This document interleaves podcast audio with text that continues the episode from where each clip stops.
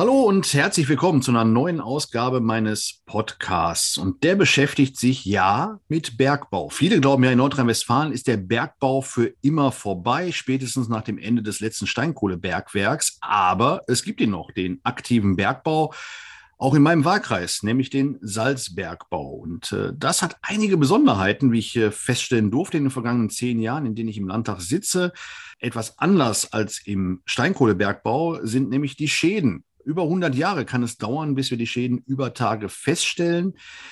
Das ist eine Besonderheit, die viele umtreibt, die eben über Tage sich fragen, wann werde ich wohl betroffen sein? Deswegen habe ich mich da schon seit 2012 mit beschäftigt, im Landtag, im Unterausschuss für Bergbausicherheit. Und ganz am Anfang hieß es immer von den bergbautreibenden Unternehmen, es gibt keine Probleme mit Bergschäden und es gab nur vereinzelte Betroffene, die allerdings nach der Regulierung dann auch meist still waren und nichts gesagt haben. Und Trotzdem habe ich seit 2013 äh, eine Schlichtungsstelle gefordert. Was das ist, da kommen wir gleich nochmal drauf. Und endlich, endlich, seit 2016 gibt es eine Bürgerinitiative Salzbergbaugeschädigter. Und da habe ich heute zu Gast deren aktuellen Vorsitzenden seit einigen Jahren, Thorsten Schäfer. Herr Schäfer, erstmal herzlich willkommen hier im Podcast. Ja, jetzt vielen Dank, Herr Schneider. Ich freue mich über die Einladung und bin schon ganz gespannt auf das, was wir heute Abend hier diskutieren werden. Es wird auf jeden Fall spannend, gerade für die, die vielleicht noch gar nicht so tief drinstecken in dem Thema Bergbau und Salzbergbau. Und da, damit vielleicht mal begonnen. Äh, es gab wahrscheinlich auch äh, bei Ihnen im Leben, Herr Schäfer, eine Zeit vor der äh, Bürgerinitiative. Deswegen mal die Frage, wann und auf welchem Weg sind Sie denn erstmals überhaupt mit dem Thema Salzabbau und vor allen Dingen Bergschäden in Berührung gekommen? Das wird ja nicht schon immer der Fall gewesen sein, oder? Ne, das stimmt. Und das Interessante dabei ist, dass ich wahrscheinlich ähnlich wie viele andere Bürger hier am Niederrhein erstmal gar nicht über den Salzbergbau nachgedacht hatten. Es gab dann im Jahre 2015 einen Flyer, der in den Niederrhein-Nachrichten einfach mal eingelegt wurde, wo dann ähm, eine Gruppe von Bürgern über das Thema Schäden beim Salzbergbau berichtet haben und eine Informationsveranstaltung damals in Büderich im Haus van Gelder, damals gab es diese Gaststätte noch. Stimmt. Mhm. Ähm, da haben sie das veranstaltet. Das war interessanterweise direkt nach einem Martinszug. Also das war auch eine Veranstaltung, die dann relativ voll war. Also da waren gut 250 Leute damals anwesend. Und da bin ich halt wirklich zum allerersten Mal mit dem Thema wirklich in Berührung gekommen. Es hat mich aber direkt an dem Abend auch gefesselt und ich habe gesagt, ich muss mich da engagieren, vor allen Dingen auch für meine Kinder und dann letztendlich auch Enkelkinder, weil wir ja jetzt mittlerweile wissen, die Senkungen im Salzbergbau dauern bis zu 200 Jahre an. Das heißt, ich werde die Endsenkung gar nicht mehr erleben. Das ist gut, dass wir heute mal darauf zu sprechen kommen, weil ähm, da gibt es eine ganze Menge Sachen und Fakten, in die man sich so ein bisschen einfuchsen muss, um das Ganze überhaupt zu verstehen. Fangen wir mal an überhaupt äh, mit dem Bergbau an und für sich. Die erste Besonderheit, die wir haben, ist ja schon, dass wir einen Altbergbau haben, also ein Bergbaufeld, was quasi schon abgegraben ist oder abgebaut worden ist, so heißt es richtig. Ähm, betrieben damals von der Solvay, jetzt ist da die Cavity für zuständig. Das ist die erste Firma, die betreut aber nur den Altbergbau. Und dann gibt es das aktuelle Bergwerk, viele kennen das vom Vorbeifahren an der Bundesstraße, da steht Esco auf dem Schornstein. Und äh, da ist aktiver Bergbau drunter und äh, dahinter steht die große Firma K plus S. Im einen wie im anderen Fall, Herr Schäfer, wie gut ist da die Schadensregulierung dieser beiden Firmen? Wie ist da Ihre Erfahrung auch und die Ihrer Bürgerinitiative? Ja, grundsätzlich muss man ja bei der Schadensregulierung erstmal beachten, dass ich als Bürger, wenn ich einen Schaden habe, mich an den Bergbaubetreiber wenden muss. Das ist so gesetzlich geregelt. Das heißt, ich kontaktiere den Bergbau, sei es die, den Alt, im Altbergbaubereich die Cavity oder im Neubergbau die K&S.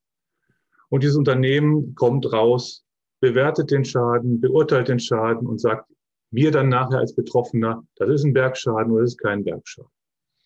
Und da gibt es kaum Unterschiede bezüglich der Schadensabwicklung bei der Cavity und bei der K&S. Beide Firmen weisen sehr häufig darauf hin, dass ähm, natürlich ein Schaden nicht ursprünglich nur auf den Bergbau zurückzuführen ist, sondern es können auch andere Gründe ursächlich für den Schaden am Haus sein. Das wird aber meistens in den Vordergrund gestellt. Das heißt, wir haben hier in unserem Gebiet viele Ecken und äh, vor allen Dingen Straßenzüge, wenn man da wirklich mal als Bürger entlang geht und mal wirklich genau hinguckt, sieht man Risse an äh, allen möglichen Ecken und Kanten. Wenn man mit Betroffenen in diesen Straßen spricht, äh, wird wirklich darauf hingewiesen, ich habe hier einen Riss in meinem ähm, in meiner Hauswand, ich habe einen Riss in meinen Tre Treppenstufen, mir sind hier irgendwelche ähm, Fliesen hochgekommen. Und das ist nicht ein Einzelfall. Das ist wirklich ähm, eine Ansammlung von, von Fällen. Und leider ist es so, dass bei der Regulierung es dann heißt, äh, und wir haben häufig mit, wie gesagt, mit der Cavity beziehungsweise der ESCO gesprochen oder der KNS. Es wird dann häufig gesagt, wir regulieren alles, aber letztendlich kommt beim Bürger wenig an. Und wenn ich mich dann nicht, also ich kenne genau diese Berichte, ähm, dass dann gerne gesagt wird, also es liegt an, an, Grundwasserständen, die sich verschieben, man ist in der Nähe des Rheins, da kann es eben schon mal äh, trocken fallen, der Untergrund und es sind alte Häuser. Also es gibt da Ausreden, äh, so nenne ich das mal, ähm, eine ganze Menge. Wenn ich da als Betroffener nicht mit zufrieden bin, was mache ich da? Als Betroffener habe ich aktuell eigentlich nur einen, eine Möglichkeit. Ich mhm. kann einen Klageweg anstreben. Der ist teuer. Also keine Rechtsschutzversicherung zahlt einem Betroffenen diese, diese Klage gegen den Bergbau. Das heißt, sämtliche Kosten muss der Betroffene selbst tragen. Wenn man sich das anguckt, gibt es bei uns in unserem Gebiet gerade aktuell ein Verfahren, was läuft. Das ist ein Verfahren der Kirchengemeinde St. Ulrich in Alpen. Und dieses ist natürlich eine ganz andere Situation. Da steht ein großes Bistum dahinter, das Bistum Münster, was bezüglich der Schäden, die an den Kirchen in Büderich und äh, Menzeln aufgetreten sind, einen, ähm, ja, einen Klageweg eingereicht haben. Dabei geht es dann ähm, um wirklich große Schadenssummen. Es wurde jetzt vor einigen Monaten ein Gutachten veröffentlicht äh, vom Landgericht aus Kleve, aus dem ganz klar hervorgeht, es handelt sich um Bergschäden an den Kirchen und um wirklich Summen, die auch ins Sechsstellige gehen. Und alleine daran sieht man halt, ähm, dass es für einen Betroffenen selber sehr, sehr schwierig ist, eine Klage oder diesen Klageweg einzuschreiten, weil selbst die Kirchengemeinde spricht alleine jetzt schon von fünfstelligen hm. Beträgen für die Klage. Ja. Deswegen gab es, ich komme aus Kamp-Lindfort, kenne also die Steinkohlesituation sehr, sehr gut, aber auch die Braunkohlesituation aus dem Unterausschuss für Bergbausicherheit gab es in beiden Bereichen, bei der Braunkohle wie bei der Steinkohle auch immer noch, die sogenannte Schlichtungsstelle, also eine freiwillige Schlichtungsstelle, der die Bergbautreibenden beigetreten sind, wo sich dann ein Betroffener hinwenden kann, um eben nicht klagen zu müssen, um eben nicht das Geld in die Hand und das Risiko vor allen Dingen in Kauf nehmen zu müssen, da auch bei einer Klage zu scheitern. Die Unternehmen im Salzbergbau sperren sich dagegen. Herr Schäfer, warum? Ich meine, Sie haben ja auch viel mit denen zu tun. Was sind so die üblichen Argumente, die da kommen, warum man dieser freiwilligen Schlichtung nicht beitreten möchte? Hm, ja, das sind vor allen Dingen angebliche Kostengründe. Das heißt, die Kosten für ein Verfahren wären zu hoch und es würden in, in keiner Relation stehen zu den Fällen, die eigentlich hier bei uns äh, am Niederrhein existieren. Man spricht also davon, zum Beispiel bei der Cavity 99,5 Prozent der Fälle wären einvernehmlich gelöst worden, was äh, natürlich bei einer Bürgerinitiative, die inzwischen über 1800 Mitglieder hat, ein äh, wirkliches äh, ja, man, man kann sich ja einfach mal an der Hand abzählen, wenn es 99,5 Prozent der Fälle wären und ich alleine bei mir in der Bürgerinitiative von über 100 Leute habe, die sagen, ich bin mit der Schadensregulierung nicht einverstanden, dann äh, weiß man, wie viele Fälle man insgesamt hätte, weil diese 0,5 Prozent hochgerechnet, also haben wir richtig viele Fälle hier bei uns am Diesel. Das, das, das war auch der Moment, wo ich sehr froh war, dass es die Bürgerinitiative plötzlich gab, weil anfangs wurde mir das auch immer erzählt, äh, mit dem Hinweis, Herr Schneider, die Leute sind halt alle zufrieden. Das brauchen wir alles gar nicht. Also das ist, wie gesagt, einer der Gründe, dass man sagt, man hätte keine, keine Fälle. Auf der anderen Seite wäre halt der ganze administrative Kostenfaktor so hoch. Dabei haben wir immer wieder nachgewiesen, auch in Gesprächen, zum Beispiel mit der existierenden Schlichtungsstelle und mit dem Vorsitzenden dort, Herrn Debusmann, dass, oder von Herrn von der Heide äh, an der Schlichtungsstelle der, äh, bei der RVR in Essen, dass diese Kosten relativ niedrig sind. Also man spricht von ungefähr Fixkosten von 1500 Euro für einen Fall an der Schlichtungsstelle plus natürlich dann die Gutachterkosten. Aber das ist im Verhältnis zu einer neu eingerichteten Schlichtungsstelle beziehungsweise einer, ähm, ja, also man, man muss einfach mal die Kosten gegenüberstellen und es passt einfach nicht zusammen. Also die Argumentation hinkt da ein bisschen hinterher. Interessant ist auch häufig die Aussage, die wir haben in dem Zusammenhang, dass die K&S öfter mal gesagt hat, ja, wir wären bereit, wenn die Cavity in die Schlichtungsstelle reingeht, aber das ist auch so ein böser Kopf, guter Kopf-Spiel, was sie da immer treiben, weil letztendlich in den Gesprächen und auch jetzt auf der Informationsveranstaltung, die wir im Rahmen ähm, der aktuellen Planfeststellung ähm, gemacht hatten in Feen, wo der Herr Weber auch zufällig anwesend war, hat er keinen Wort zur Schlichtungsstelle gesagt. Als wir ihn darauf an, angesprochen hatten, beziehungsweise nicht wir, sondern Bürger darauf angesprochen hatten, warum treten Sie eigentlich nicht in die Schlichtungsstelle ein? Also kein Kommentar da von Seiten der K&S. Und das zeigt, dass das einfach nur ein vorgeschobenes Argument ist. Und manchmal führen sich die Argumente auch selbst ad absurdum. Also wenn man sagt, wir haben eh kaum Fälle, dann ist es ja auch kein Risiko, dieser Schlichtungsstelle beizutreten. Dann kommt aber immer das Gegenargument, ja, aber wenn wir es machen würden, dann kämen plötzlich ganz viele, die gar nicht berechtigt werden und würden versuchen, äh, da Geld ja, abzuziehen. Der Begriff wird da nicht benutzt, aber ähm, das wird schon unterstellt, dass da plötzlich Leute dann zur Schlichtungsstelle gingen, die gar nicht berechtigt sind, wobei man auch da immer sagen muss, findet man ja auch relativ schnell raus.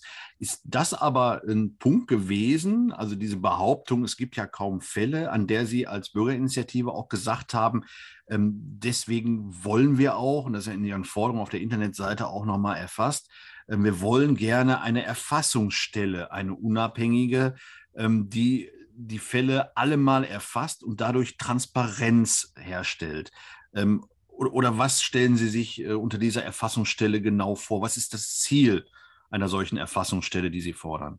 Ja, die Erfassungsstelle, die wir fordern, ist halt der erste Schritt unserer Resolution, die wir ja auch in die äh, Kommunen eingebracht hatten, dass wir sagen, wenn wir eine zentrale Stelle haben, die sämtliche Schäden dokumentiert, und dabei geht es nicht nur um die Schäden der Bürger, sondern auch um die Schäden der Kommunen, kann man mal alles in einen Topf werfen und kann wirklich mal auf Karten intern, man muss es ja nicht veröffentlichen, das ist ja auch immer so eine Frage vom Datenschutz. Aber man kann auf jeden Fall mal sehen und auch entsprechenden Personen dann eine Übersicht darstellen, was ist letztlich an Schäden alles aufgetreten im ganzen Gebiet. Und dann würde recht schnell klar werden, dass wir hier nicht über Einzelfälle sprechen, sondern wirklich über eine Masse an, an Fällen. Und äh, dann müssen wir natürlich nur noch die Bürger motivieren, dass sie sich auch melden an die, bei dieser Erfassungsstelle halt ihre Schäden melden. Mhm. Wie ist da bislang die Reaktion des, äh, der Unternehmen drauf oder auch der, der Öffentlichkeit? Es sollte ja, glaube ich, im Kreis angedockt werden, eine solche Stelle. Gibt es da schon Reaktionen drauf? Ähm, die Reaktionen sind aus der Politik, aus dem Kreis recht positiv. Allerdings äh, sind die entsprechenden Sitzungen, soweit ich das fest oder bisher weiß, noch nicht final jetzt abgeschlossen. Tendenziell könnte es so sein, dass wir eine Erfassungsstelle im Kreis bekommen, aber da kann ich wirklich noch nicht viel zu sagen, weil ich da noch keine finale Entscheidung weiß. Mhm. Soll aber auf jeden Fall kein Ersatz sein für die Schlichtungsstelle, die ich weiterhin, äh, ich glaube, die Auffassung teilen wir beide ja oder auch die Bürgerinitiative, ähm, darf kein Ersatz für die Schlichtungsstelle sein, die ja noch sehr viel mehr ist als nur eine Erfassungsstelle. Die Erfassungsstelle wiederum könnte aber Licht natürlich auch ins Dunkel bringen bei der Frage nach den Ewigkeitskosten des Salzbergbaus. Wir erinnern uns, wir haben das bei der Steinkohle ja ähm, so gemacht oder so gelöst als Land, dass äh, eine Stiftung gebaut worden ist. Alle Einlagen gingen da rein und diese Stiftung muss jetzt quasi Jahr für Jahr ähm, Geld akquirieren, Geld verdienen, damit die Ewigkeitskosten aus dem Steinkohlebergbau bezahlt werden können. Also beispielsweise die Pumperei von, äh, von Grundwasser in den Bergbaugebieten. Gibt es sowas auch für den Salzbergbau? Also ich meine, die, die, die Antwort ist nein, aber was können wir da tun, um, um daran was zu ändern? Was ist da Ihre Forderung als Bürgerinitiative? Ja, wir fordern eigentlich so einen ähnlichen Fonds, den es bei, wie es den zum Beispiel bei der Steinkohle gibt. Wir brauchen aber auch einen gesicherten Fonds. Das heißt, der muss unabhängig vom Betriebsvermögen des Unternehmens liegen weil aktuell diese Positionen der Rücklagen immer nur ja, Positionen in der Bilanz. Und ich weiß nicht, was passiert, wenn wirklich irgendwann mal äh, das unter, dem Unternehmen noch schlechter geht oder schlecht geht. Im Moment geht es der Kali und Salz ja ein bisschen besser durch die leider schlechten Entwicklungen in äh, Belarus und äh, Russland und Ukraine, weil gerade von dort halt viele Kali-Produkte kommen und dann natürlich die K&S jetzt an ihren Produkten natürlich verdient. Deswegen geht es denen im Zuge der, der Krise natürlich ganz gut. Aber nichtsdestotrotz, wenn es denen äh, schlecht geht, müssen sie diese Rücklagen halt auch sicherstellen. Und nicht, dass die Rücklagen für irgendwelche anderen Dinge dann aufgelöst werden. Weil wir, die sprachen gerade darüber, über die Ewigkeitskosten und vor allem die Pumpkosten. Wir haben darüber hinaus ja auch die Deichsanierungskosten, wenn unter dem ähm, Deichen oder in den Nähen der Deichen abgebaut wurde. Das ist natürlich ein Problem und dann müssen die Deiche immer wieder ertüchtigt werden und erhöht werden. Ja. Auch dafür muss natürlich Geld zur Verfügung stehen. Schäden an der kommunalen Infrastruktur spielen da auch eine Rolle. Also die, die müssen ja auch wiederum reguliert und äh, ausgeglichen werden. Weil wir auch da wieder ähm, ja wirklich die, die Ewigkeitskosten haben. Ich kann mich noch gut daran erinnern, als wir ähm, 2016, 2017 muss es gewesen sein, am Wasserverbandsgesetz äh, nochmal gearbeitet haben im Landtag.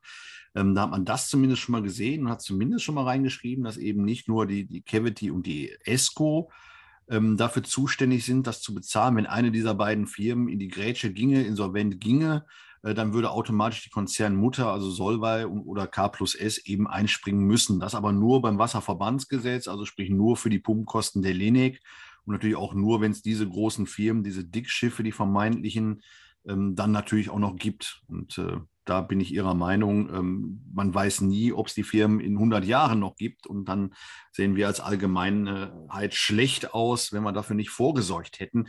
Was mich zum Punkt der Verjährung auch bringt. Also nicht nur bei der Frage der Ewigkeitskosten haben wir ähm, ein Problem, sondern auch bei der Verjährung. Ähm, sprich, was mit den Schäden passiert, wenn sie auftreten, ob sie überhaupt noch beglichen werden. Was droht da aus Ihrer Sicht, Herr Schäfer? Das Interessante bei der Verjährungsfrist ist, dass man da unterscheiden muss. Und zwar, äh, die Verjährungsfrist ist geregelt im BGB. Und das BGB wurde im Jahre 2002 geändert, grundsätzlich geändert. Also alle Schäden, die vor 2002 aufgetreten sind, werden nach dem alten Recht geregelt. Das heißt, da gibt es keine maximale 30-jährige Verjährungsfrist nach Bergbauende, sondern es gibt dort eine dreijährige Frist nach Erkennen des Schadens. Und wenn man natürlich den Schaden nicht meldet, dann ist es verjährt und ähm, man hat aber da nicht diese maximale Verjährungsfrist. Ich komme darauf, weil das genau einer der Gründe warum, war, warum das Verfahren zum Beispiel der katholischen Kirche überhaupt angenommen wurde, weil da hat das Landgericht halt in einer Entscheidung ganz klar gesagt, hier gilt das alte Recht. Dementsprechend sind diese Schäden bei der katholischen Kirche, zum Beispiel in Büderich, Abbauende 1969, noch nicht verjährt. Bei eigentlich werden wir die 30 Jahre schon längst um. Das ist halt für den Altbergbau die Situation. Für den neuen Bergbau hat sich aber alles grundlegend geändert. Seit dem Jahre 2002 gibt es eine maximale Verjährungsfrist von 30 Jahren nach Bergbauende. Das heißt, Sämtlicher Bergbau zum Beispiel, der im Jahre 2002 beendet wurde, wäre im Jahre 2032 verjährt und der Betroffene würde sozusagen auf seinen Kosten sitzen bleiben, weil dann auch der Bergbau natürlich die, Ein äh, die Einrede der Verjährung machen könnte. Das ist natürlich ein großes Problem und auch gerade im, im Rahmen des aktuellen Planfeststellungsverfahrens eines der, der Knackpunkte haben wir auch schon äh, oft darüber diskutiert, gemeinsam mit, mit Ihrem Vorstand auch, was man da machen kann. Äh, ein bürgerliches Gesetzbuch zu ändern, ist ein dickes Brett. Was mir jetzt nochmal so bewusst geworden ist, dass es natürlich, oder nicht natürlich, sondern eine zweite Möglichkeit gibt, nämlich im Bundesberggesetz selber.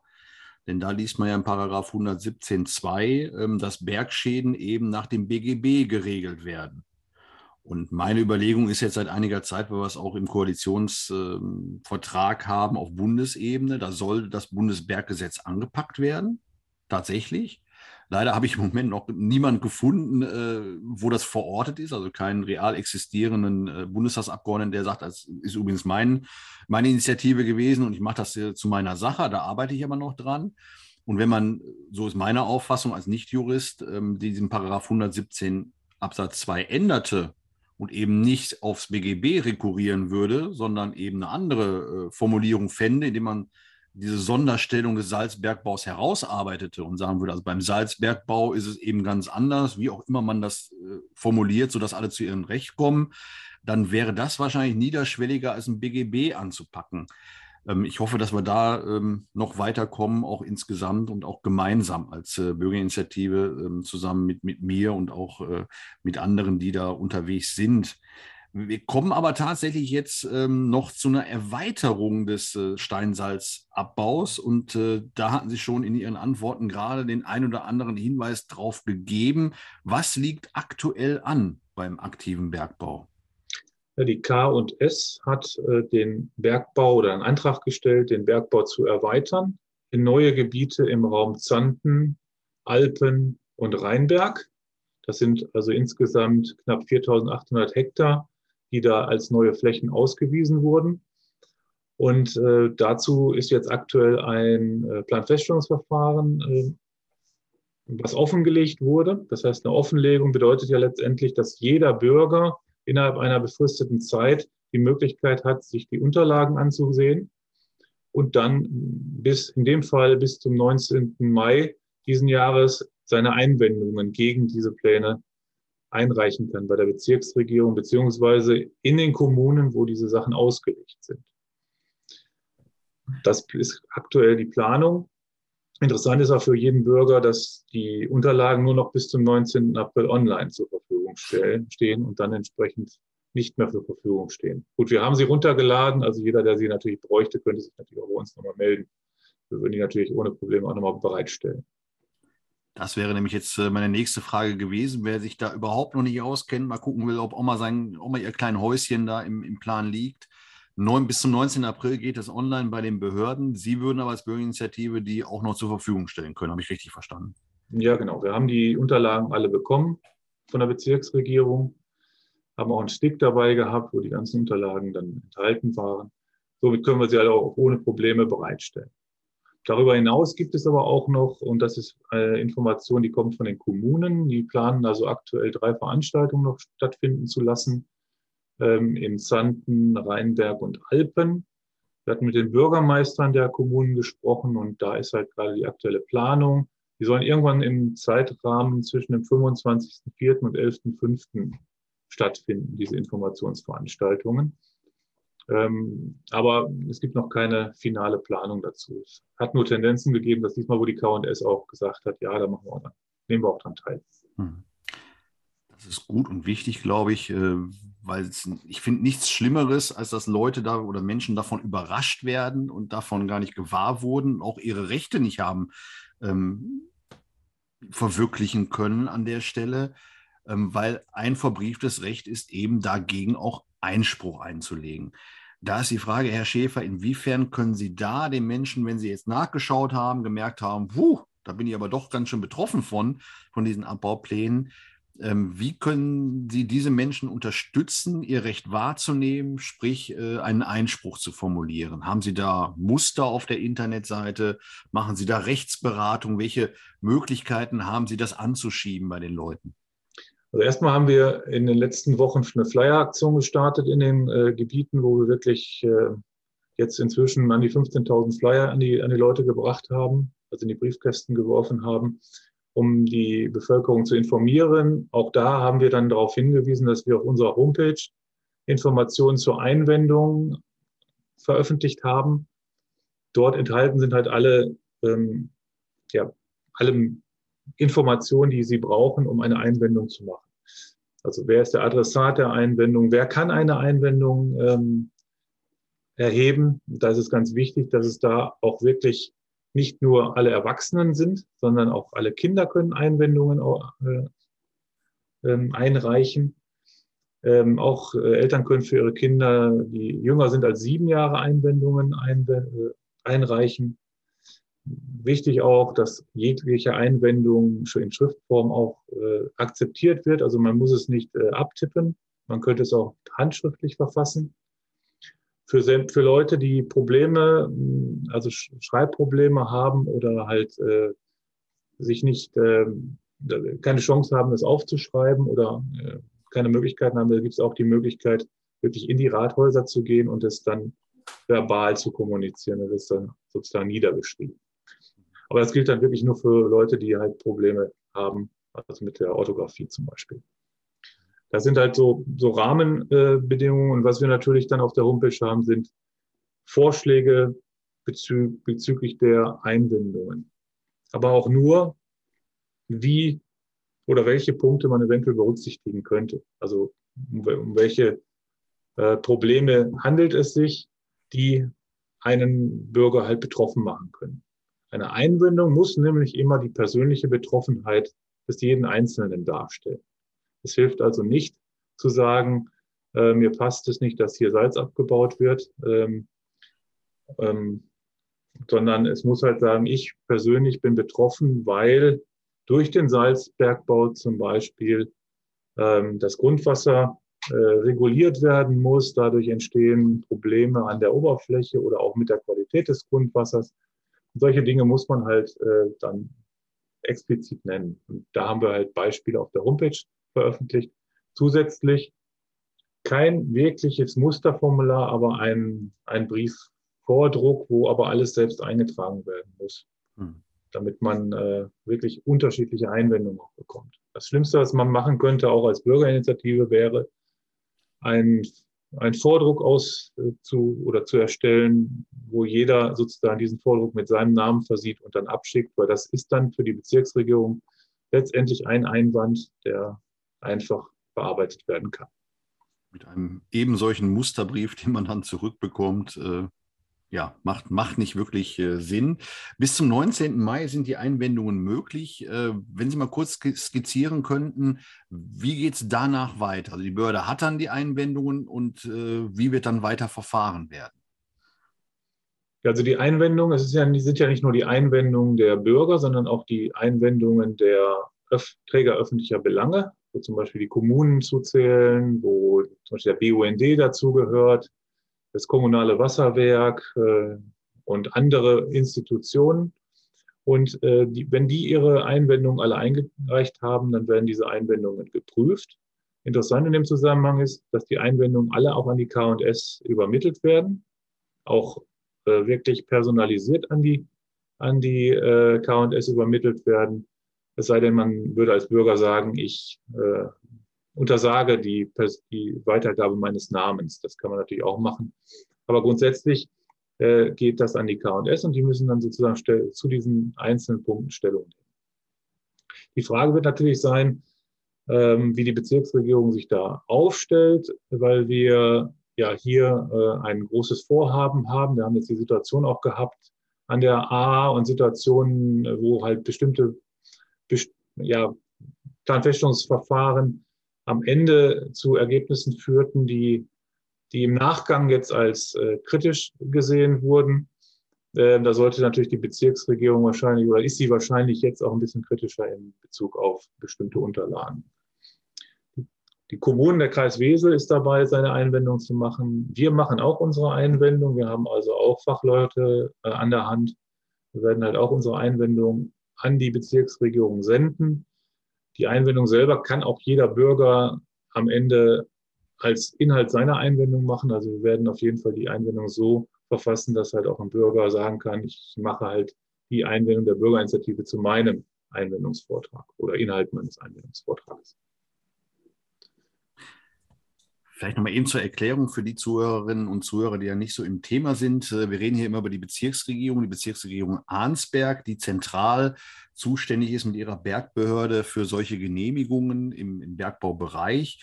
Und ähm, da bin ich eigentlich schon seit etlichen Monaten dran und fordere so ein bisschen, auch wenn wir da als Landtag natürlich keine Befugnisse haben, denen das äh, so anzuordnen, aber zumindest den Hinweis zu geben, dass man die Schlichtungsstelle, über die wir gerade gesprochen haben, durchaus äh, zur Auflage ähm, der Genehmigung machen kann. Das ist wohl möglich, habe ich mir sagen lassen, wenn über Tage mit ähm, Schäden von, das glaube ich die Formulierung, äh, großem Ausmaße zu rechnen ist, dann kann man solche Auflagen machen zur Schlichtungsstelle. Da würde ich persönlich auch gerne noch äh, weiter dranbleiben, auch gerade jetzt im weiteren Verfahren und äh, die dann nicht so einfach von der ja nicht so einfach von der Fahne gehen lassen äh, in dieser Frage, sondern das schon auch noch äh, adressieren in Richtung Bergbehörde.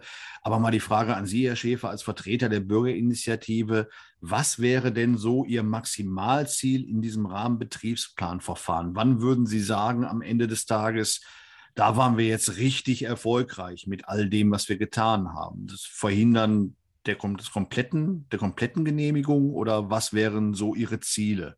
Die Sie verbinden mit dem Einspruch? Ja, also die, die Verhinderung des gesamten Bergbaus sehen wir als nicht realistisch an, weil der Bergbau halt über das Berggesetz auch oder das Bergrecht relativ stark ist. Es geht uns aber hauptsächlich darum, dass äh, der Hochwasserschutz gewährleistet ist und dass wir wirklich endlich mal eine vernünftige Ertüchtigung der Deiche bekommen und auch dass Vorabbau die Deiche ertüchtigt werden und nicht erst nachher irgendwann. Das heißt also, das müsste dann in eine der Nebenbestimmungen hinein. Es gibt ähm, natürlich das Thema Schlichtungsstelle. Also wenn wir das erreichen könnten, dass die äh, K&S in die Schlichtungsstelle eintritt, dann wäre das schon ein riesengroßer Schritt.